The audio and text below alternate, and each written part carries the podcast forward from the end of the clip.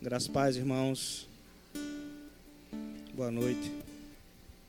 Vocês estão bem? Na medida do possível, né? A gente vai andando de glória em glória, de vitória em vitória, olhando para o alto, né? Para o autor e consumador da nossa fé, esperando, aguardando o dia da redenção.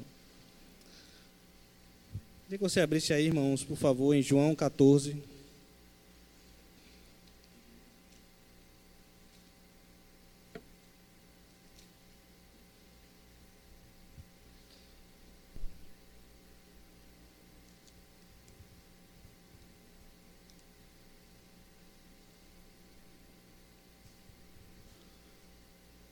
Antes de entrarmos no texto propriamente dito, eu gostaria de fazer uma pequena introdução e fazer uma pequena divisão para a gente compreender melhor esse, esse texto. Nós sabemos né, que o Evangelho de João foi escrito por João, discípulo, né, que mais tarde tornou-se apóstolo. Sabemos que ele foi comissionado como pescador, né, ele tinha, seu pai era, era como se fosse um dono de alguma coisa que pescava assim de algum de uma empresa, enfim uma pesca. Ele tinha funcionários, pelo menos a Bíblia relata que ele tinha empregados. Ou seja, João também era uma pessoa comum, como todos os discípulos de Jesus, exceto o Mateus, né, que já tinha um cargo, se a gente pudesse comparar hoje, ele seria um funcionário público, né? Seria um cargo um, um pouco melhor do que desses outros irmãos que foram comissionados. Esta mensagem de João, irmãos, ela, primeiramente, ela foi destinada aos crentes do final do primeiro século, né? Irmãos da segunda e terceira geração, mais ou menos aí 50, entre 50 e 60 anos depois da ascensão de Cristo, depois que Cristo foi aos céus. E o cunho do texto de João é estritamente doutrinário, ou seja, seu objetivo é apresentar aos seus leitores a pessoa de Cristo como divindade, como Filho de Deus, como expiação dos nossos pecados, como doador da vida eterna. O texto também vai nos instruir sobre temas importantes, como, por exemplo, o novo nascimento, coisas que a gente vê, por exemplo, naquele encontro entre Jesus e Nicodemos, eles não tinham a menor noção do que seria né, o novo nascimento. A gente vai ver aqui no, na, no texto de João, no Evangelho, então temas como o novo nascimento, é, o amor ao próximo, que é muito ressaltado, e também ele vem apresentar a pessoa do Espírito Santo como outro consolador, como ajudador e como conselheiro. Como eu falei, né, o objetivo de João é apresentar Jesus como divindade, e ele começa o livro falando assim, né? Capítulo 1, verso 1, ele diz: No princípio era o Verbo, ou seja, o Logos, a palavra, né? E o Verbo estava com Deus e o Verbo era Deus, se referindo acerca de Jesus Cristo, apresentando Jesus como o próprio Deus, o Deus encarnado, o Filho, aquele que foi enviado para a terra para resgatar o seu povo. Jesus havia ensinado sobre o reino de Deus, e a gente vê isso não só na, no Evangelho de João, como, de João, como nas outras cartas. Então, Jesus havia ensinado sobre o reino de Deus e também fez muitos milagres, como todos nós sabemos, né? De modo que tanto o seu discurso quanto a sua prática, elas estavam alinhadas com a vontade de Deus. Perceba, o Evangelho ele é prático. Até para nós hoje ele é prático, né? É, Jesus ele tanto ensinou acerca do reino como ele também fez milagres, e a gente vai ver que na carta de João, quando ele é questionado, por exemplo, quando Felipe pede a, a Jesus: Senhor, mostra-nos o Pai, e isso nos basta. E ele diz: Felipe, eu estou há tanto tempo convosco, e você ainda pede para que eu lhe mostre o Pai. Quem me vê a mim, vê o Pai. Se você não consegue crer em mim, pelo menos pelas palavras, creia pelo menos pelas obras. Ou seja, porque as obras de Cristo, elas apontavam para Deus. Elas diziam que ele não fazia dele mesmo, fazia de Deus, né? Fazia da parte de Deus. João 6, do 38 ao 40, ele diz assim: acompanha aí comigo.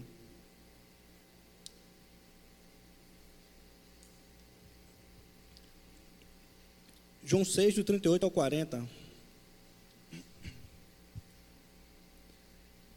Porque eu desci do céu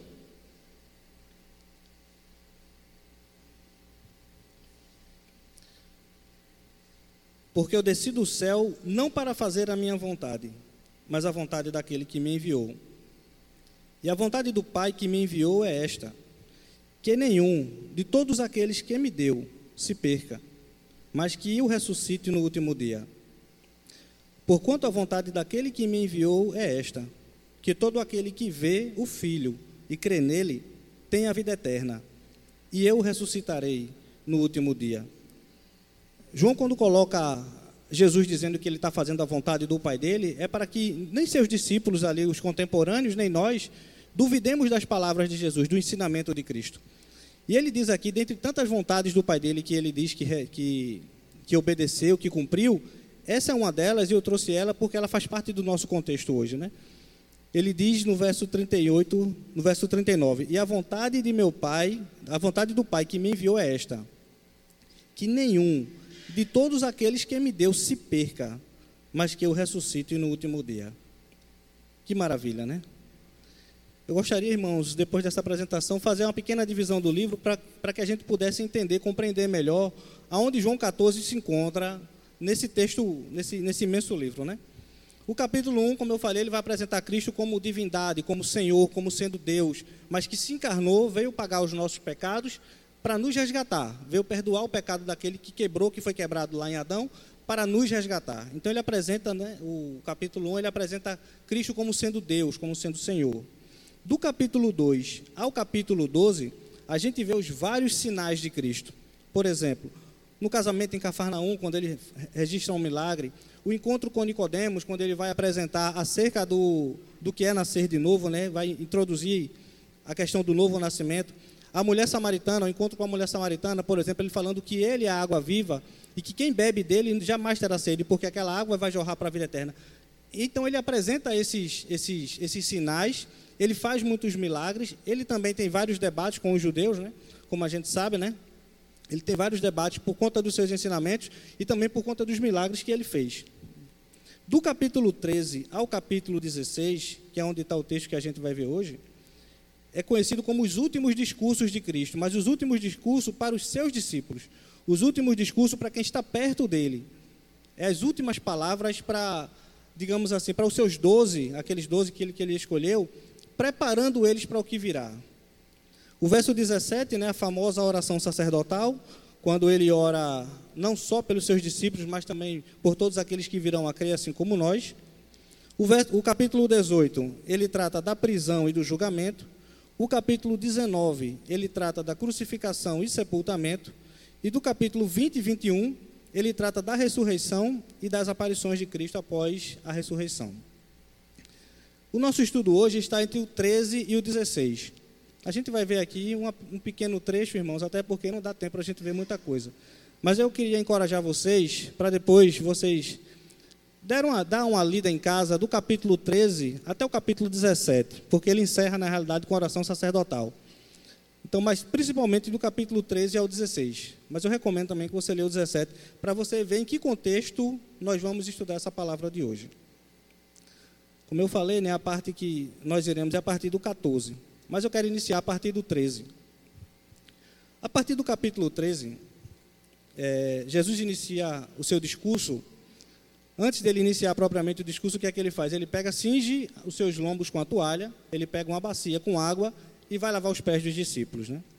Ele começa fazendo isso. Eles estão reunidos num lugar e ele começa fazendo isso. E depois que ele faz isso, tem uma conversa ali entre ele e Pedro, né? nós sabemos ele, depois disso, depois desse ato dele de humildade, né, de, de lavar os pés dos discípulos, historicamente, irmãos, o, haviam escravos que trabalhavam na casa, escravos que trabalhavam para os seus senhores fora da casa, em outros lugares, em outros serviços. E dos serviçais da casa, digamos assim, o, o, mais humilde dentre todos eles era aquele que lavava os pés. Por quê?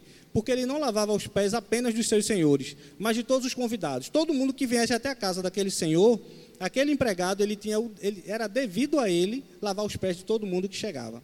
Então, nesse contexto, ou seja, dos domésticos da casa, Jesus ele pega e se faz o mais humilde de todos eles. O próprio texto é bem claro, né? Ele diz que o objetivo dele é esse na realidade, né? Ele disse: "Vocês viram o que eu fiz a vocês? Então, assim como eu fiz a vocês, eu sendo Senhor e mestre, porque, eles vão, porque ele vai dizer isso, ele disse: vocês têm razão, vocês estão certos me reconhecer como Senhor e Mestre, porque de fato eu sou. Mas como eu fiz, dando o exemplo, vocês também devem fazer. Vamos ler o texto só para nos situarmos. Capítulo 14, do verso 1 ao verso 3.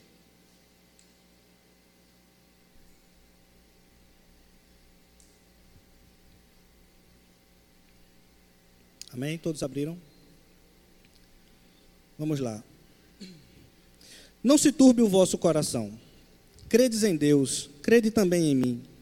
Na casa de na casa de meu pai há muitas moradas. Se não fosse assim, eu vos teria dito: Vou preparar-vos lugar. E quando eu for e vos preparar lugar, virei outra vez e vos levarei para mim mesmo, para que onde eu estiver, estejais vós também. Como eu falei no capítulo 13, ele, ele, ele começa fazendo essa, esse ritual do lava-pés. E o que é que acontece? Por que é que ele faz isso? Ele introduz ali duas questões. A primeira, a questão da humildade. E depois de Cristo dar essa lição de humildade a todos eles, dizendo assim: Olha, assim como eu vos fiz, vocês devem fazer também. E qual era, e qual era o que era que Jesus estava querendo passar para eles? É que não importa a sua função social. No reino de Deus, veja, você tem uma função social, você é um professor, você é um médico, você é, enfim, você tem o seu trabalho, você, você tem a sua vida social, você presta algum serviço à sociedade, você ajuda de alguma forma. Mas no reino de Deus, todo mundo é filho. Não tem maior, não tem menor, não tem, não tem prestígio. O prestígio que nós temos na sociedade, ele fica lá na sociedade. No reino de Deus, o que mais importa é ser humilde. A gente conhece a história, né, que uma mãe foi perguntar, foi pedir a Jesus para colocar um filho dela de cada lado lá no céu, né? E ele disse: "Olha, não funciona assim. Não é assim que funciona, não é quem muito não é quem muito faz, não é não é isso. É quem mais serve.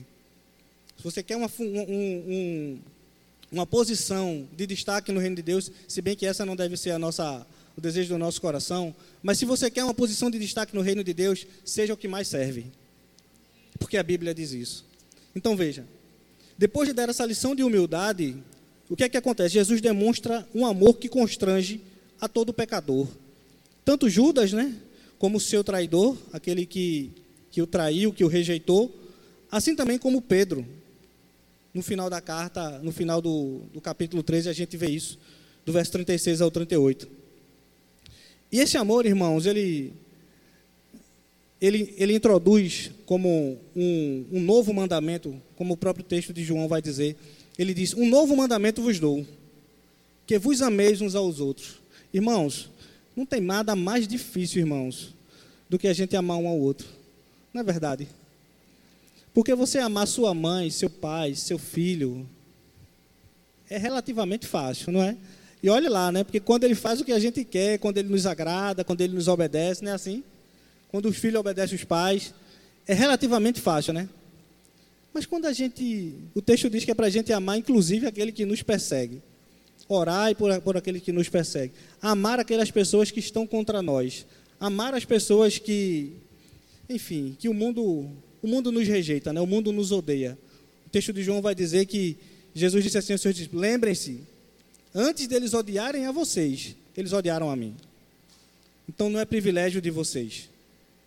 Se eles odeiam a vocês, glorifiquem ao Pai, porque vocês estão no caminho certo. Porque antes deles odiarem a vocês, eles odiaram a mim. Então, irmãos, o Evangelho de Cristo, ele deixa aqui, no verso 13, duas marcas: a humildade e o amor. Cristo disse assim: Sabe quando reconhecerão que vós sois meus discípulos? Quando vos amardes uns aos outros. E Cristo disse isso, irmãos, porque realmente é muito difícil. Amar aquele que nos ama, amar aquele que nos ajuda, nos abençoa, é relativamente fácil. Mas amar aquele que nos persegue, que nos aborrece, mas é aí que nós seremos reconhecidos por ser filhos de Deus, por seguir a Cristo de verdade. Então, no capítulo 13, Cristo já deixa marcado o seu ministério com a humildade e o amor. Que isso fique para nós nessa noite, que possamos refletir nisso nessa noite, que precisamos ser humildes como Cristo foi, porque ele disse: Como Senhor e Mestre, eu vos dei o exemplo de ser o mais raso escravo, digamos assim. Então vocês devem fazer assim, porque eu fiz. Vocês não devem fazer porque eu estou mandando, porque eu só estou dizendo. Mas Cristo disse: Eu fiz assim. Então vocês devem seguir o meu exemplo. E o amor também. No verso 1 do capítulo 14, ele começa dizendo: Não se turbe o vosso coração, ou não se perturbe o vosso coração. Uma versão bem mais antiga, ele vai dizer assim: não, não permitam que seus corações permaneçam perturbados. Jesus estava angustiado, irmãos. Capítulo 13, o verso 21, é bem claro, ele diz assim: acompanhe comigo aí a leitura. Quando ele vai iniciar falando sobre Judas que iria trair, ele diz assim, verso 21. Ditas estas coisas, angustiou-se Jesus em espírito e afirmou: Em verdade, em verdade vos digo, que um dentre vós me trairá. Não se turbe o vosso coração. Jesus começa o capítulo 14, depois de ter dado um discurso mais duro no capítulo 13, porque ele faz duas apresentações. Ele apresenta Judas como traidor, ele vai dizer assim: Olha, estamos aqui agora nesse momento, mas eu quero dizer que um dentre vós vai me trair. E aquilo não é fácil, né, irmãos? A traição nunca é fácil, né? A traição nunca é fácil. E a traição aqui no contexto judaico, no original, ele significa que alguém levanta o calcanhar contra você para bater com o calcanhar em você, na sua cabeça.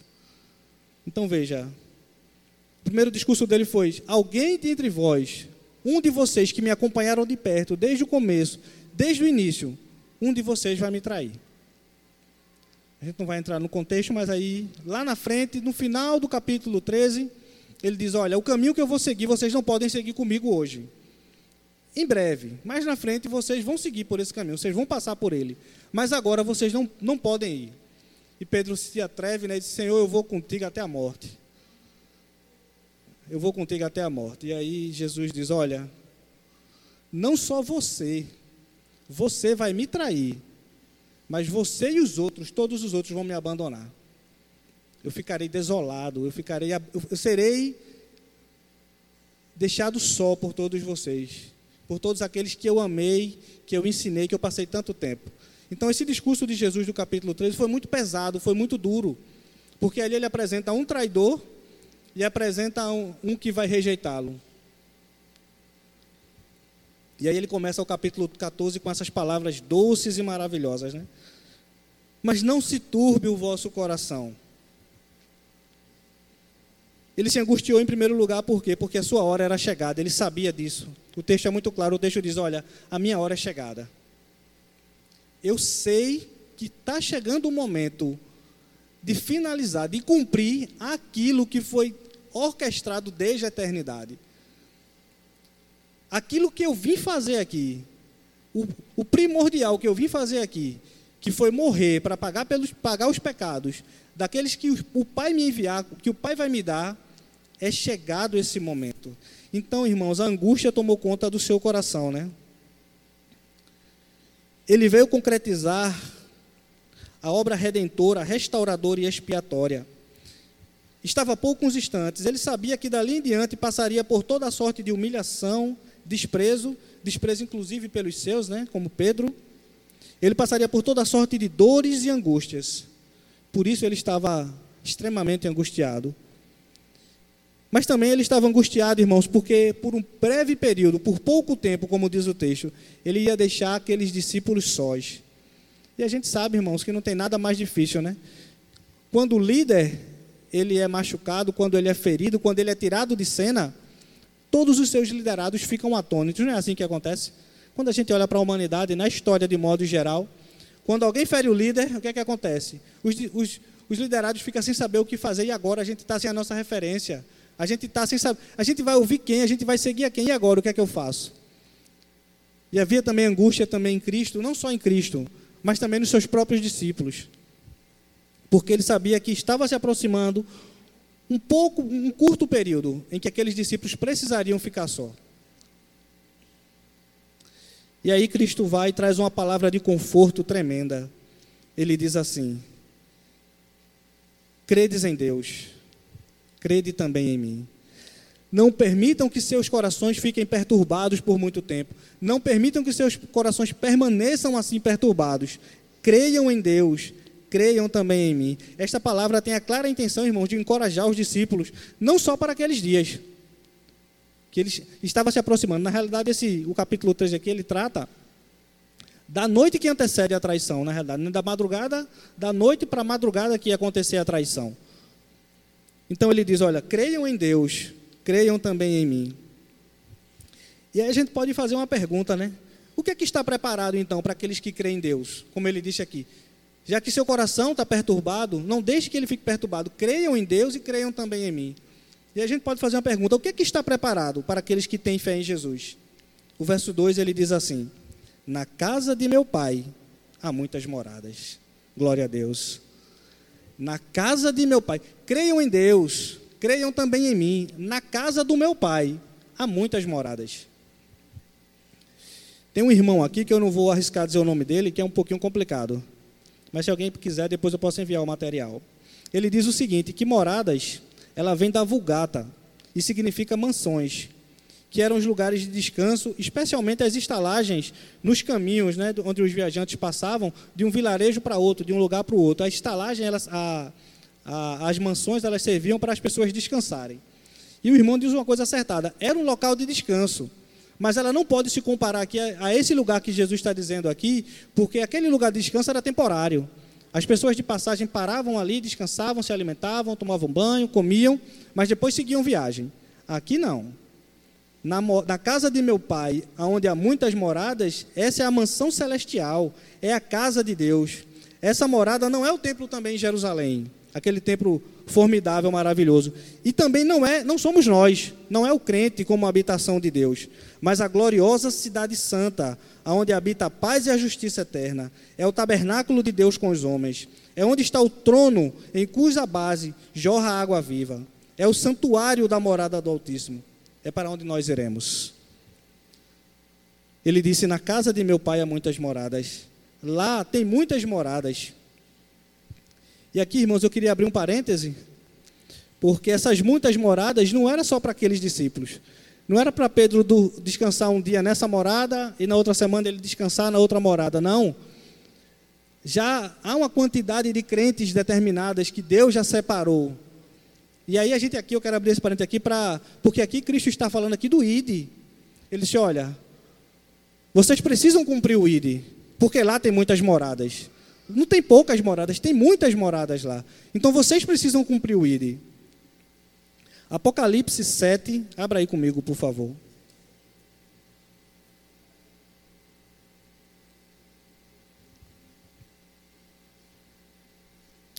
Apocalipse 7 versos 9 e 10.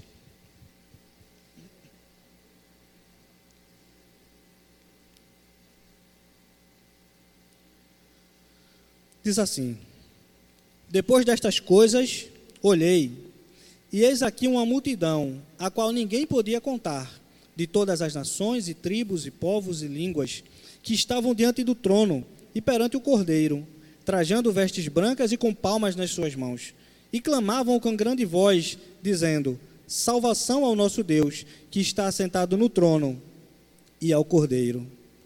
Irmãos, a gente precisa completar fazendo a nossa parte aquelas moradas. A gente não vai entrar nesse, nessa questão hoje, mas o capítulo 24 de Mateus, Lucas 22 e Marcos 13, eles tratam da questão do arrebatamento. E a gente vai ver que no capítulo 24 de Mateus, a gente vai, a gente, se a gente puder estudar depois, a gente vai ver que tem dez coisas que Cristo fala ali. Não é porque são, não é como o pessoal fala aí no mundo, não. Faça dez vezes isso, não sei o que, não. É porque lá tem dez coisas mesmo que vão apontar para o final, para a volta de Cristo. E se a gente for analisar ali, todas as nove foram cumpridas. Peste, fome, rumores de guerra, pai contra filho, filho contra pai, enfim. Tudo ali já foi cumprido. Só falta cumprir uma coisa, que é o ID. O texto diz: e quando esse evangelho do reino for pregado aos quatro cantos da terra, então virá o fim. Então, se nós, irmãos, queremos ir logo para a glória, se nós queremos que Cristo venha buscar a sua igreja, precisamos cumprir o ID com mais eficácia, com mais disposição, cumprir o ID. E aqui o texto diz, voltando para o nosso texto, que lá havia muitas moradas. Perceba, Concluindo aqui essa questão do ID, irmãos, é, às vezes a gente tem vergonha né, de evangelizar na rua, porque a gente pensa assim, poxa, eu não sei falar, né, eu não... enfim. Mas a palavra da salvação, irmãos, ela é, ela é muito tranquila, ela é muito clara aqui, muito fácil. Perceba, em João 8,12, não precisa você abrir não, depois se você quiser você, você confere. Mas João 8,12, Jesus diz assim, eu sou a luz do mundo, quem me segue não andará em trevas. não precisa de nenhuma teologia, nem para falar sobre isso e nem para entender. Por quê? Porque se o mundo está em trevas e existe uma luz, um local que é um luzeiro, uma luz, e todo mundo vai seguindo aquela luz, é óbvio, você não vai andar em trevas. Então Cristo apresenta aqui, ele se apresenta aqui como a luz do mundo. Capítulo 10, verso 9, ele diz assim: Eu sou a porta, se alguém entrar, por mim será salvo. O mundo, de modo geral, apresenta várias religiões como sendo um caminho a Deus, ou vários caminhos a Deus, enfim. Mas aqui Cristo está dizendo: Eu sou a porta. O artigo é definido, é a porta, não é uma porta. Ele disse: Eu sou a porta. Quem entra por ela será salvo. Então veja, eu sou o bom pastor, capítulo 10, verso 11. O bom pastor dá a vida pelas ovelhas. Então, para nós pregarmos o evangelho, irmãos, na faculdade, no, na parada do ônibus, no ônibus, na padaria, é muito simples. É só a gente dizer que Cristo morreu pelos seus pecados. O restante é com o Espírito Santo, o convencimento é com o Espírito Santo. A gente só precisa dizer que Cristo morreu pelos pecados dele. E mais nada. Então, fechando aqui esse parêntese de nós cumprirmos o ID, voltando aqui para o verso 2 do capítulo 14, ele disse assim: Na casa de meu pai há muitas moradas. Se assim não for, eu vos teria dito: Vou preparar-vos lugar. Cristo agora, irmãos, está encorajando os discípulos para a preparação das bodas do Cordeiro. Aquilo que João viu lá na frente, né, como, como a cidade santa. A noiva totalmente preparada da parte de Deus. E Cristo, como seu esposo, está ansioso por esse encontro matrimonial eterno. Esta cidade, irmãos, ela tem a glória de Deus. Apocalipse 21. Abra aí comigo, por favor.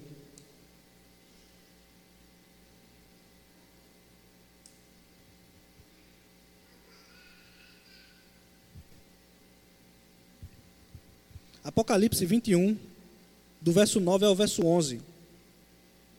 Diz assim: Então veio um dos sete anjos que tinham as sete taças, cheias dos últimos sete flagelos, e falou comigo, dizendo: Venha, vou mostrar-lhe a noiva, a esposa do cordeiro. E ele me levou no espírito a uma grande e elevada montanha, e me mostrou a cidade santa, Jerusalém, que descia do céu da parte de Deus, a qual tem a glória de Deus. O seu brilho era semelhante a uma pedra preciosíssima, como a pedra de jaspe cristalina. Este é o lugar. Este é o lugar que ele foi preparar.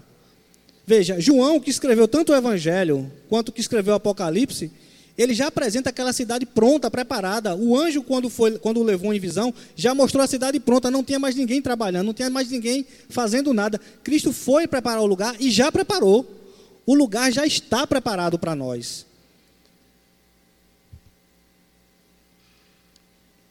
O verso 3 ele vai dizer assim: acompanha aí comigo.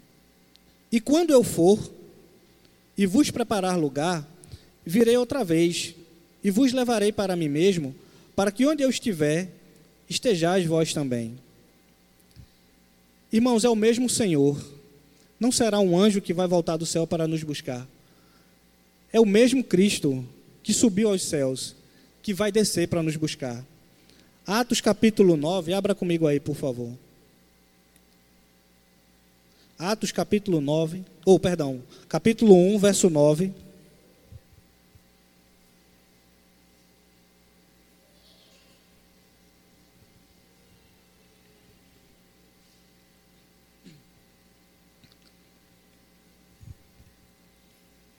Atos capítulo 1, verso 9, do 9 ao 11, ele diz assim: Depois de ter dito isso, Jesus foi elevado às alturas à vista deles, e uma nuvem o encobriu dos seus olhos. E estando eles com os olhos fixos no céu, enquanto Jesus subia, eis que dois homens vestidos de branco se puseram ao lado deles e lhes disseram: Homens da Galileia, por que vocês estão olhando para as alturas? Esse Jesus que foi levado do meio de vocês para o céu, virá do modo como vocês o viram subir. Irmãos, é Jesus quem vai voltar. Ele vai voltar para buscar aqueles que esperam nele, os que creem no seu nome para a salvação. Os que, os que têm confessado ele aqui diante dos homens, o texto diz que ele, ele nos confessará diante do Pai. Os que ouvem e guardam os seus mandamentos. O desejo de Cristo, irmãos, é que onde ele está, estejamos nós também. Cristo sabia que seu tempo havia chegado. E por isso ele, no capítulo 14, ele traz essa palavra de consolo, essa palavra de encorajamento para que seus discípulos entendessem que era necessário ele passar por aquilo. Fazia parte do plano de Deus ele passar por aquilo. Pule para o verso 15, do capítulo 14 aí para o verso 15.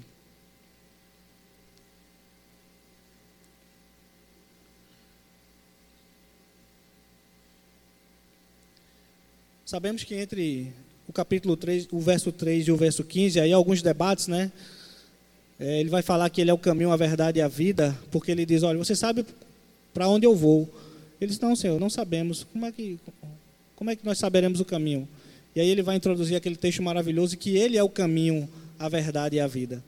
Mas na frente ele vai falar, né, que acerca do Pai, e Felipe vai pedir para que fosse mostrado o Pai. Mas aí a gente vai pular para o verso 15. Ele diz assim: Se me amais, guardareis os meus mandamentos.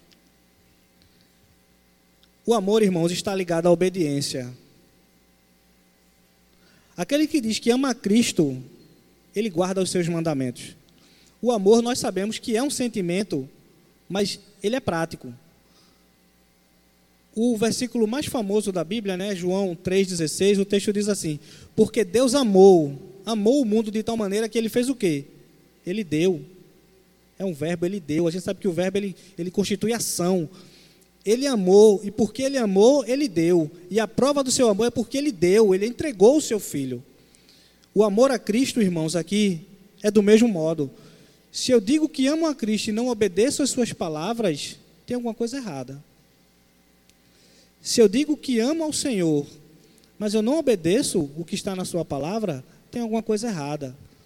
E a gente precisa rever isso.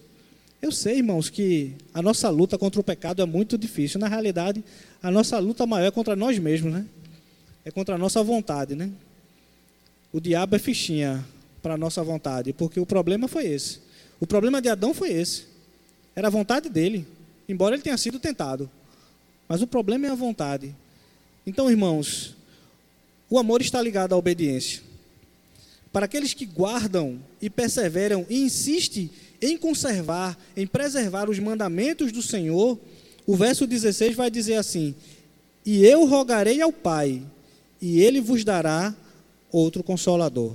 Olha, verso 15: Se me amais, guardareis os meus mandamentos. O verso 16: E eu rogarei ao Pai, e ele vos dará outro consolador. Dará outro consolador a quem? Aqueles que amam ao Senhor Jesus, aqueles que obedecem à Sua palavra. Nós sabemos que o termo consolador, né, irmão, significa paracleto, que significa literalmente chamar para o lado, chamar para estar ao lado. Ele está dizendo que o Espírito Santo, ele foi chamado, ele vai ser enviado para estar ao lado dos crentes, para aconselhar, para exortar, para consolar, para fortalecer, para interceder, para estimular e para guiar a toda a verdade. Essa palavra também, consolador, é aplicada uma única vez a Cristo em 1 João, capítulo 2, verso 1, com o sentido de ser advogado. Jesus como nosso advogado à direita de Deus, advogando por nós. Veja, esse outro consolador que Cristo está dizendo aqui, o objetivo, o, o, ele, vai ser, ele foi enviado à igreja com esse objetivo. O verso 16 ele vai dizer assim: a fim de que esteja para sempre convosco. Cristo nos ensina, irmãos, que o Espírito Santo, ele, primeiro, habitará os crentes. Isso é incrível, porque no Antigo Testamento nós vemos que o, o, Espírito ele vinha sobre o homem de Deus, sobre o profeta, sobre o rei, enfim, sobre o sacerdote. Ele vinha sobre o homem, mas ele não permanecia. Ou seja, era muito mais difícil o sujeito agradar a Deus, se santificar, buscar a Deus, era muito mais difícil. Só que hoje não. Hoje o texto diz que, a fim de que esteja para sempre convosco. No final do verso 17 ele vai dizer: Porque ele habita convosco e estará em vós. O segundo ponto ele diz assim: ajudará os discípulos o, o Espírito Santo, o outro consolador, ajudará os discípulos a lembrarem dos seus ensinamentos. O verso 26 ele vai dizer: E vos fará lembrar de tudo que vos tenho dito. O verso 17 diz: O Espírito da Verdade, que o mundo não pode receber, porque não o vê nem o conhece. Irmãos, o Espírito Santo é que tem a primazia de imprimir na nossa mente e no nosso coração a verdade de Deus. E isso é maravilhoso. É por isso que as pessoas ouvem a palavra de Cristo aí, mas é mesmo que nada. Mas para nós faz toda a diferença, porque a palavra de Deus, quem testifica, quem testifica com o nosso espírito é o próprio Espírito de Deus. Romanos 8,16 diz assim: O próprio Espírito, falando do Espírito Santo, testifica com o nosso espírito que somos filhos de Deus. É por isso que quando as pessoas pedem a, pedem a razão da nossa esperança, a razão da nossa salvação, eles dizem assim: Como é que você tem certeza que é salvo? Isso é porque o Espírito de Deus testifica com o meu espírito. Você nunca vai entender isso, a não ser que ele faça isso no seu coração. As pessoas nunca vão entender, por, mas por quê? Mas você sendo pecador, você sendo, você passando por todas as dificuldades aqui na terra, você tem certeza da sua, da sua salvação? Tenho. Eu não posso ter certeza da salvação dos meus irmãos, embora hajam várias características né, que demonstram que as pessoas são salvas, isso aí, né? Mas eu não posso certeza aquilo dizer absolutamente que fulano é salvo, mas eu posso dizer com certeza que eu sou salvo, porque o Espírito de Deus testifica com o meu espírito que eu sou filho dele. E isso não é só comigo, é com toda a igreja. João, capítulo 16, o verso 13, a parte A, diz assim: Quando vier, porém, o Espírito da verdade, ele vos guiará a toda a verdade. Irmãos, nenhum ensinamento do Espírito Santo é diferente do de Cristo. Nenhum ensinamento, nada, nada, absolutamente nada. Se o pregador, qualquer pregador, quem quer que seja, se ele estiver falando alguma coisa, dizendo que é por meio do Espírito Santo, e for contrário ao que está escrito aqui, ele seja anátema. Porque a palavra diz aqui, olha, João, João 16, 13: quando vier, porém, o Espírito da verdade, ele vos guiará a toda a verdade. Não é a uma, não é a poucas verdades, é a toda a verdade. É tudo aquilo que Cristo falou. E Cristo nesse discurso aqui, ele disse, ele disse aos seus discípulos: "Olha, tudo que eu digo, eu não digo de mim mesmo, mas do Pai. Tudo que eu tenho ensinado vem do Pai, tudo que eu tenho falado vem do Pai. Eu não falo de mim mesmo. Ele disse: quando eu vim aqui à terra, eu não vim fazer a minha vontade, como a gente viu no capítulo 13. Eu vim para fazer a vontade do meu Pai. Então, irmãos, o Espírito Santo ele vai testificar tanto no coração do crente, quanto do perdido ele vai vai como uma palavra, como uma flecha, né, na, no, o martelo que esmiuça a penha é quando é a verdade. Não adianta o pregador ou quem quer que seja querer enfeitar, querer dizer coisas que trazer filosofias humanas, não desprezando a filosofia, mas para a palavra de Deus, para o reino de Deus, não. Paulo disse: Olha, quando eu vim até vós, eu vim e falei só de Cristo crucificado, e mais nada. E se alguém tinha uma bagagem para falar de modo muito eloquente, eloquente era Paulo. Mas ele disse: Não, eu rejeitei isso. Eu rejeitei toda a filosofia que eu aprendi no sentido de pregar a palavra, não para a sua vida, mas no sentido de pregar a palavra, de apresentar o reino de Deus. Porque o reino de Deus, como a gente viu logo mais acima aqui, é muito simples. Eu sou a luz do mundo e quem me segue não andará em trevas. É muito simples. Então, irmãos, eu gostaria de concluir esse texto de hoje é, com as mesmas palavras que o Senhor Jesus, né? Assim como o Senhor Jesus ele ele confortou os seus discípulos com a a partir do, do verso do capítulo 14, depois daquele discurso mais pesado. Mas no 14, verso 18, ele diz assim: Não vos deixarei órfãos, voltarei para vós outros. Esse é o tema da nossa mensagem. Essa é a segurança do crente, porque quem prometeu, ele é fiel. Ele é fiel para cumprir. E ele disse: Não vos deixarei órfãos. Tanto para aqueles crentes lá do primeiro século, que não ficaram órfãos porque receberam o Espírito Santo, tanto nós hoje, a igreja, que recebemos também o Espírito Santo, mas também porque ele vai voltar para buscar a sua igreja. E a nossa esperança é essa Eu gostaria de confortar seu coração, irmãos, dizendo estas palavras. Ele vai voltar para nos buscar. Continuemos perseverando, ajudando, orando uns pelos outros. Amém? Deus abençoe, viu?